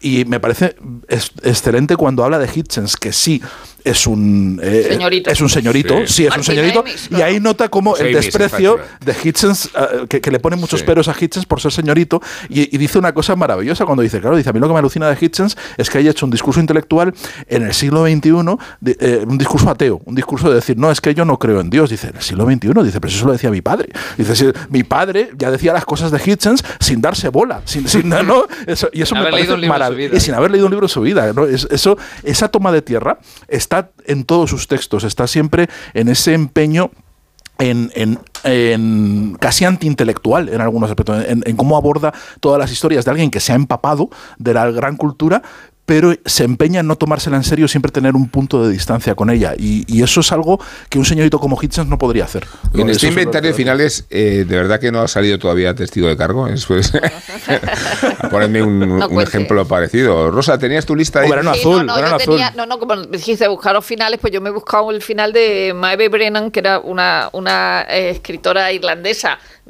eh, que murió en Nueva York, es decir, que vivió en Nueva York, eh, que tiene unos libros traducidos en España, que son Las Fuentes del Afecto, Crónicas de Nueva York, que son maravillosas, o de Dublín a Nueva York, donde también hay unas crónicas maravillosas. Es decir, ella escri- escribía en, revistas, empieza en Harper, en Harper Bazaar.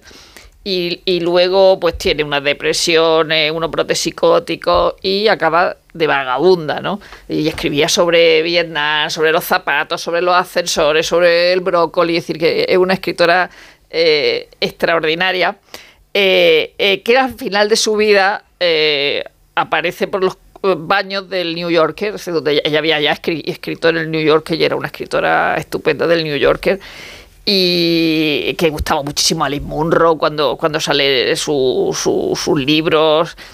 Y el New Yorker claro, le dice le ofrece un alojamiento y ella dice no no no entonces se pasaba allí el día en lo bueno el día cuando iba a los baños del New Yorker asustando gente lógicamente porque la primera vez que la, ve- que la ven allí en el, en el baño es como un shock no y, y, la, y, la, y luego la, la, la, la dejan estar ahí. Luego al final muere en, un, en una nursing home en, en, el, en, el, 93 a los 76 años, pero el hecho de que una de las grandísimas escritoras, una de esas que luego se recuperan, hay un libro de su traductora que se llama Isabel Núñez, que se llama Sin razones del olvido, donde, donde se rescata a Eve Brennan y a otra, ya otra, ya otra escritora, es decir, como alguien que ha sido tanto, dice, puede, puede acabar viviendo en el baño de la, de la revista donde escribía. Es decir, eso que, que, que un, un, final como terrible, pero de una escritora extraordinaria que luego se ha, se ha, recuperado y que se ha editado en España y que se puede, y que se puede leer.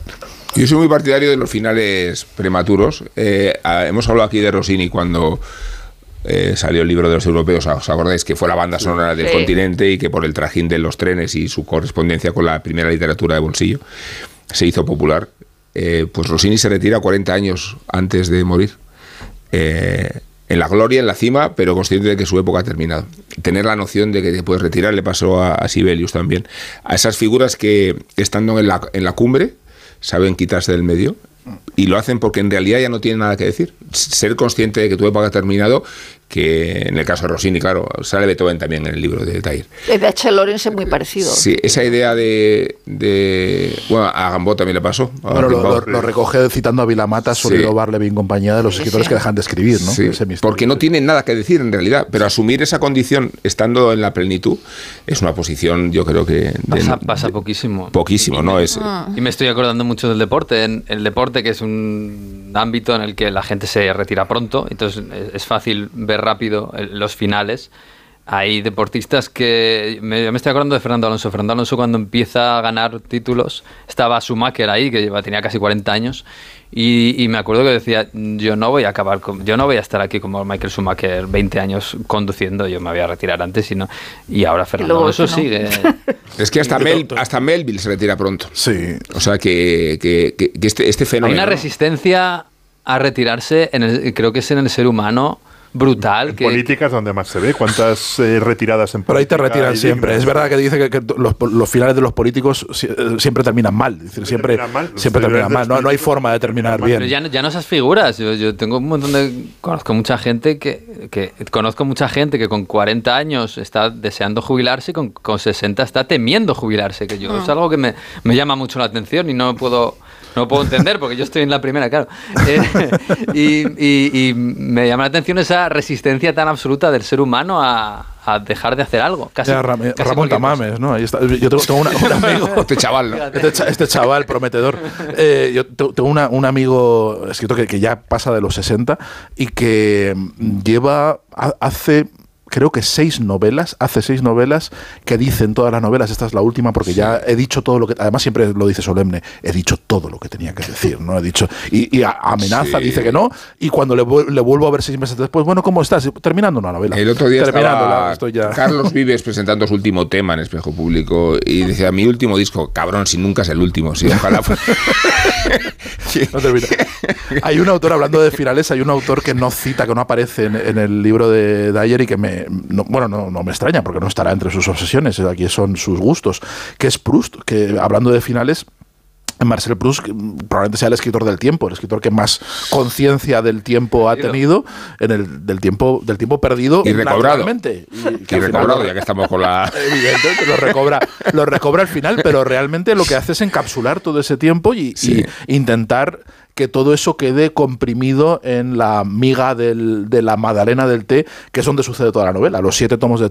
de Proust, hay que recordarlo, suceden en un instante. O sea, to, todas las, las, las 7.000 páginas que tiene la novela o lo que sea, son, son esa evocación momentánea que tiene, esa revelación, esa epifanía que tiene, que tiene Proust cuando ve desplegarse como un origami todo el pasado a través de la miga que, que se le queda flotando, de la magdalena que se le queda flotando en el sí. té. Y esa es la conciencia del acabamiento absoluto absoluto. Ahí cuenta sí. un mundo que, del cual Marcel Proust es consciente que, que, ha desaparecido, que es su mundo, en el que. Y, y él mismo, en el propio acto de escritura, que sabes que no llegó a ver toda la novela publicada, la dejó, la, la mitad por lo menos la dejó en, en cuadernos que fue publicando, desentrañando con paciencia eh, su hermano, los escribió en la cama y lo escribió en la cama retirado del mundo mm, Sí. porque él era consciente de que su mundo ya no era ese, que ya no estaba, o sea, evidentemente estaba enfermo y demás, pero, pero impostaba también la enfermedad y el retiro, aprovechó la enfermedad para retirarse, Sí, para decir, esto ya no va conmigo, esto, mi mundo es el que estoy contando en estas novelas y, y ya lo, lo que sucede, estos bombazos que hay por París, esta, este mundo que se rompe, esta Primera Guerra Mundial, no va conmigo. Por eso va Stefan. Zweig se suicidó. Sí, en circunstancias normales ahora vendría la sección de Miguel Venegas, pero no vamos a redundar en Miguel ¿no la va a Venegas. hacer en directo aquí? Lo que sí podemos hacer es una pequeña pausa publicitaria, porque luego tenemos que hablar del ausente, ¿no? De la ausente. Y por qué la ausencia. En Onda Cero, La Cultureta. El 25 de mayo de 2006 se celebró por primera vez en la historia el Día Mundial del Orgullo Friki. Vamos a ver, si hasta el Orgullo Friki tiene su día, tú también te mereces el tuyo, ¿no? Con mi día de la 11 elige tu fecha especial y juega con ella. Todos los días por un euro gana hasta 3.000 euros. Mi día, el sorteo más tuyo. Y recuerda, uno de cada cinco toca. A todos los que jugáis a la 11, bien jugado. Juega responsablemente y solo si eres mayor de edad. Pantalla. Pantalla. Pantalla.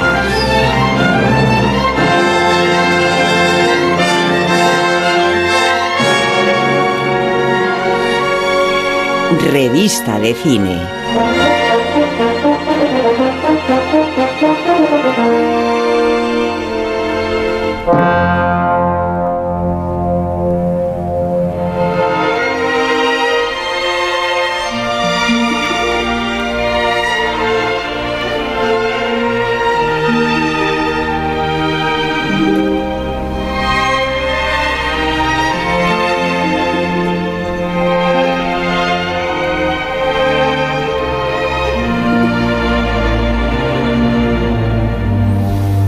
Que desde que hicimos este homenaje a John Wayne y pusimos El hombre tranquilo, navegamos en esta música, Sergio. ¿Es así Sí, o no? nos quedamos aquí, nos quedamos como Prus en la Madalena, nos quedamos en...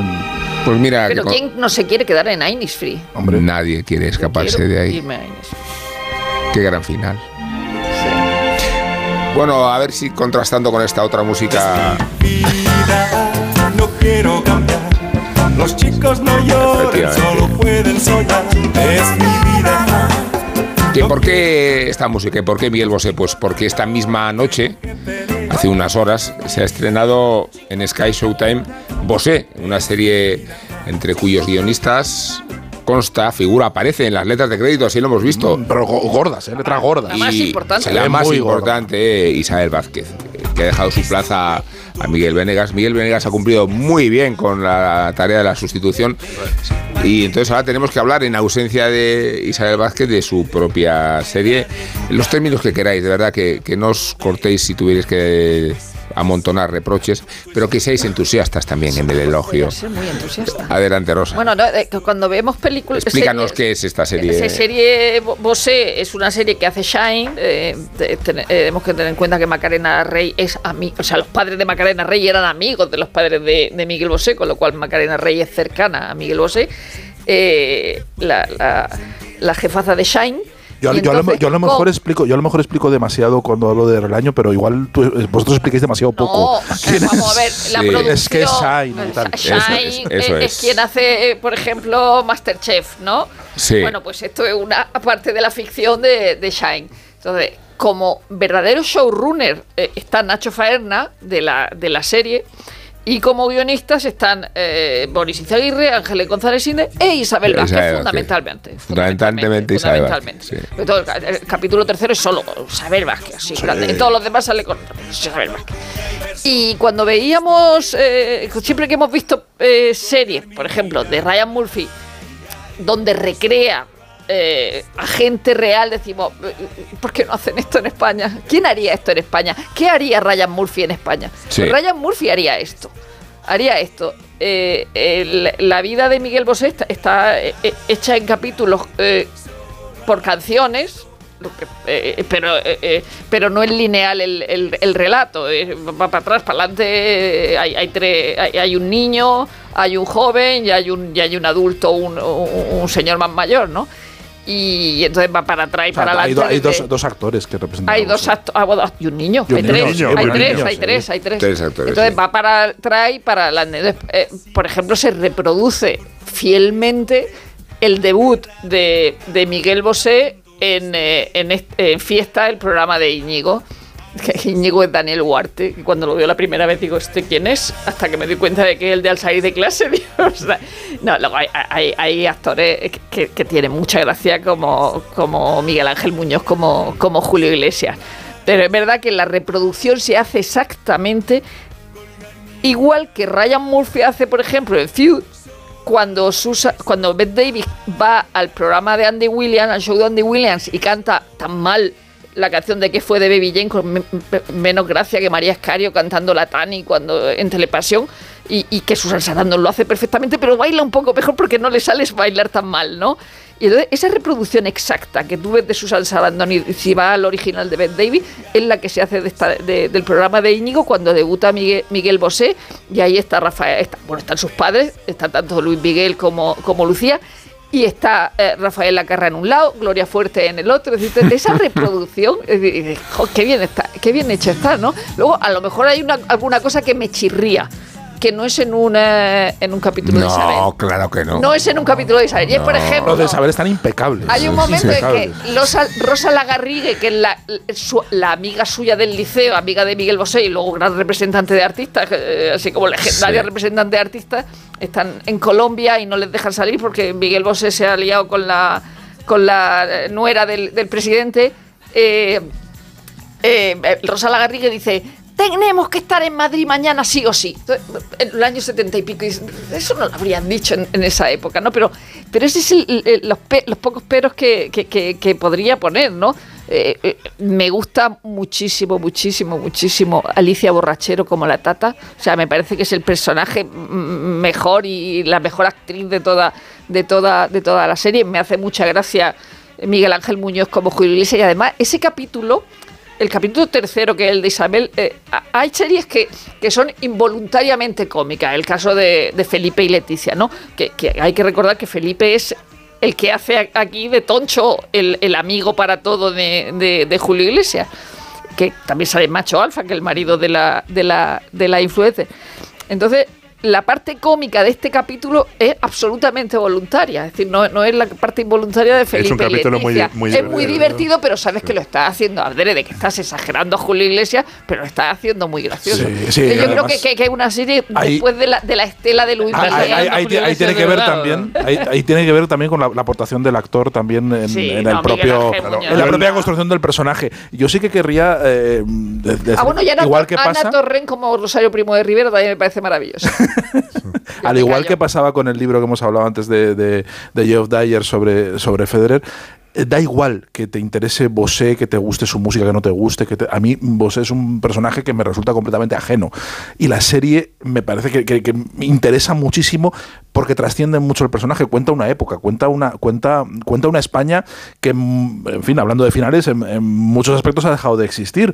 Y creo que cuenta muy bien la tensión que había entre la tradición y la modernidad en esos, en- sobre todo en los, episodios dedicados a, los años 80, los, los del despegue de, de- de Miguel Bosé, cómo eh, hay ese entronque con, con la España de, de, la fin, de la farándula del franquismo, con, con Luis Miguel Dominguín y con, con toda, con toda esa generación eh, de la que se desprende eh, Miguel Bosé y, la, y el Madrid de la movida, ¿no? Y aparece Berlanga, y aparecen los hijos de Berlanga, y aparece toda, todo ese paisaje cultural que creo que está muy bien traído, está Sí, muy bien yo- contado, y yo no lo había visto así en la ficción española contado, una historia con esa conciencia de, de- de historia cultural a mí todo española, me ¿no? Resulta conocido, pero me gusta verlo Sí. en la ficción y me parece que está muy bien Está hecho. muy la bien. A mí me pasa al revés, que Bosé es un personaje que me es totalmente ajeno y en los últimos años me es totalmente an- antipático y, y- y la serie me, me ha interesado y me ha enganchado precisamente por lo que por lo que cuenta Sergio. Tiene una parte cómica que me ha divertido mucho, como el, el- capítulo de Miami, que me parece que, es, que, que está muy bien. Y luego consigue que te interese por, por otras cosas, aunque no te interese el personaje. El retrato de la familia está muy bien, el retrato de la España de la época. Me gusta mucho... eh, toda la parte de la lucha c- del, del tipo que lucha para crear y a la vez el tipo que lucha contra las discográficas. Creo que eso tiene una lectura universal de el creador frente a la comercialidad. Oye, O sea, y, la, que es y la cone- y la comercial, que es- conexión cultural italo-española. y la conexión cultural Bueno, italo-española. Y, y luego los actores están, la verdad es que están muy graciosos porque no es fácil, eh, no sé, Lucía Bosé está muy bien, Luis Miguel Do- Dominguín es verdad que, que, que Bosé, por muy, ajeno que, por muy ajeno que sea, ha formado parte de nuestra vida de, de- Totalmente. de todos, ¿no? Igual que, que Lucía Bosé, que son personajes que, hemos Miguel, visto, claro. el, el que nos sigue pues en la, en la revista que estaba en, en- en la mesa camilla de tu, de tu abuela, yo qué sé, o sea, y eso está muy conseguido, que no es, que no es, que no es nada fácil. Miguel, ¿tú también lo has visto? Sí, sí la he visto y también me ha gustado y también mm, siento a Miguel Bosé como una figura bastante ajena a mí, ¿no? Y, y más aún por- porque cuando triunfó yo ni siquiera eh, ni siquiera había nacido en los años 70. ¿Ha venido, ¿Ha venido Miguel a refrotarnos su edad todo el tiempo? Aquí- aquí- Perdón, perdón. Eh, No, no, me parecería bien, me parecería Sí. que No, o sea, además, va con el espíritu del programa. Tampoco lleváis tantos años vosotros. Con, con- con los Eso nosotros sí. yo, yo sí lo veía en aplauso. te voy a decir. Sí. De todos modos, sí que me, ha- bueno, me, me llama mucho la atención la, la disparidad, eh, eh, cómo, cómo, trata a la nana, que es la gran es la gran madre de la serie, absolutamente. Porque hay un momento en el que le, le llama, está, creo que en Francia, y dice, ¿cómo te dan de comer allí? Y es fantástico eso. O, o- o cuando la madre está criticando no sé qué y dice y le apaga la tele y dice Sí. si vas a criticar al niño no lo veas. Sí, sí, sí, sí. Y cómo retra- Yo no sé qué papel tiene, si tiene algún papel Miguel Bosé en esta serie, pero desde luego a él, Sí, sí. a Ha estado... Pero ha dejado, ya, ya ha dado nombres para que hablen para con él No, gente que no iba a hablar bien No, de él. pero que podría sospecharse que es una serie geográfica porque la padronía, la padrina y la promociona Sí. y en cambio Sí. también expone Lo todas las zonas mal. oscuras, ¿no? O sea, el, el Buse- eh, Maduro es un señor que cae mal. sí. Claro, pero, pero seguramente esta serie le hace un gran bien a al actual Miguel Bosé. El actual Miguel Bosé necesita que, la, que recordarle a la gente y al mundo y a otras generaciones lo que ha sido Miguel Bosé en los años 70 y 80, Sí. ¿no? Y que no lo sabe, no lo sabemos. Y, y eso me parece muy interesante. Bueno, me parece interesante cómo eh, refleja a sus padres y la, incluso el trauma que genera eh, pues que sus padres prácticamente no lo hayan criado, no le hayan hecho demasiado caso y tenga esa relación siempre tan tirante con sus padres, aunque muy curiosa, porque a mí él cuando habla de, de, que, de, de que se fue a, eh, a la costa mm, de francesa un yate con sus padres y le, y le metía, no sé si somníferos o algo, a su madre y al... Y al A Romy Schneider. al- al Romy para que, se- para que su padre se acostara con la otra señora me parece una cosa de loco. Es un niño Pero de- y lo mejor de la serie es que se ve que se lleva peor con Lucía que con Luis Miguel. Sí, Luis sí, Miguel, sí. sí. Y sin embargo parece que siempre está refutando a su padre, ¿no?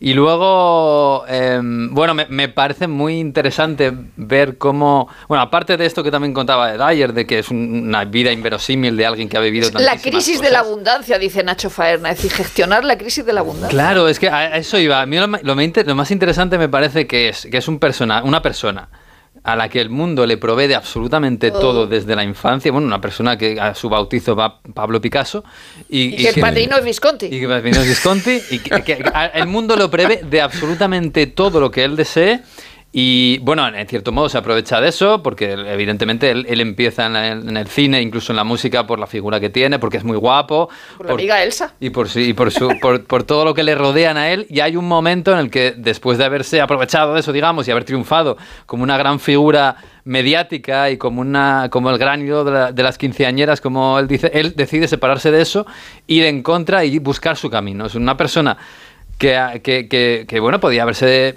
digamos, eh, ido por el lado fácil y haber seguido haciendo dinero eh, con, lo que la, el, mundo le había pro- proveído de, de eso, y él decide buscar su camino como artista y crear un- una figura que es lo que él, él crea, ev- evidentemente con mucha ayuda detrás. Pero toda la, la parte que a mí me parece más interesante es cómo él, hay un momento de, de crisis, una crisis con 25 años, en la que él decide buscar su camino lejos de lo que le había dado la fama y, el, y el gran éxito. Y es cómo consigue. Y él lo que quiere en realidad es ser un artista internacional, serio, y, que- y que, y que, y que llegue a la posteridad. Bueno, hablando- no sé si lo ha conseguido, pero desde luego su camino... De finales, está llegando el nuestro y el nuestro siempre tiene como protagonista a JF León.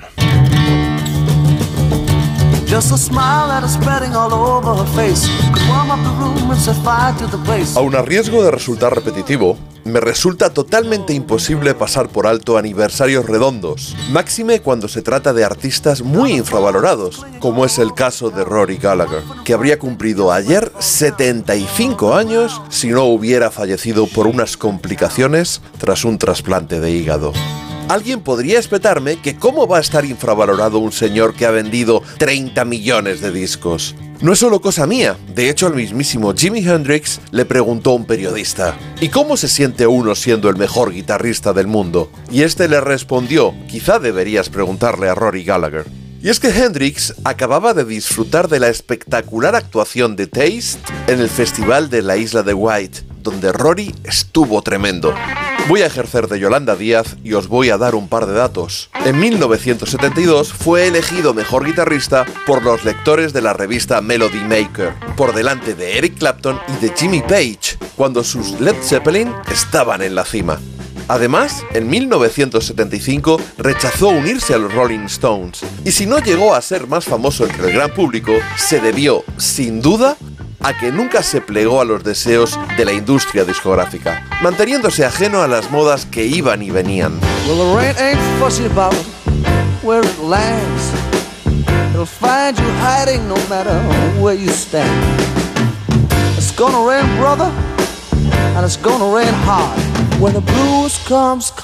Era un tipo sencillo y coherente, y su música siempre oscilaba en torno al blues, ya fuera eléctrico y musculoso o acústico, flirteando con el folk celta, utilizando el resonator, la mandolina, el bajo o cualquier otro de los muchos instrumentos que dominaba. Tampoco cedió en cuanto a su imagen, porque siempre iba con su camisa de cuadros y su chupa vaquera. Y reconozcamos que tampoco le ayudó su negativa a girar más por Estados Unidos debido a su fobia a volar. Patearse a fondo la tierra del tío Sam era algo innegociable si querías convertirte en una verdadera estrella. Termino con una anécdota. En 1973 el IRA estaba golpeando muy fuerte y pocos artistas se atrevían a actuar en Belfast, sobre todo después de que hubiera tenido lugar un atentado con bomba en un concierto. Pero Rory nunca dejó de viajar al norte, y eso que su acento sureño le provocó en más de una ocasión las iras de los unionistas, que llegaron incluso a agredirle. Os dejo con mi canción favorita de Rory Gallagher, Tattooed Lady.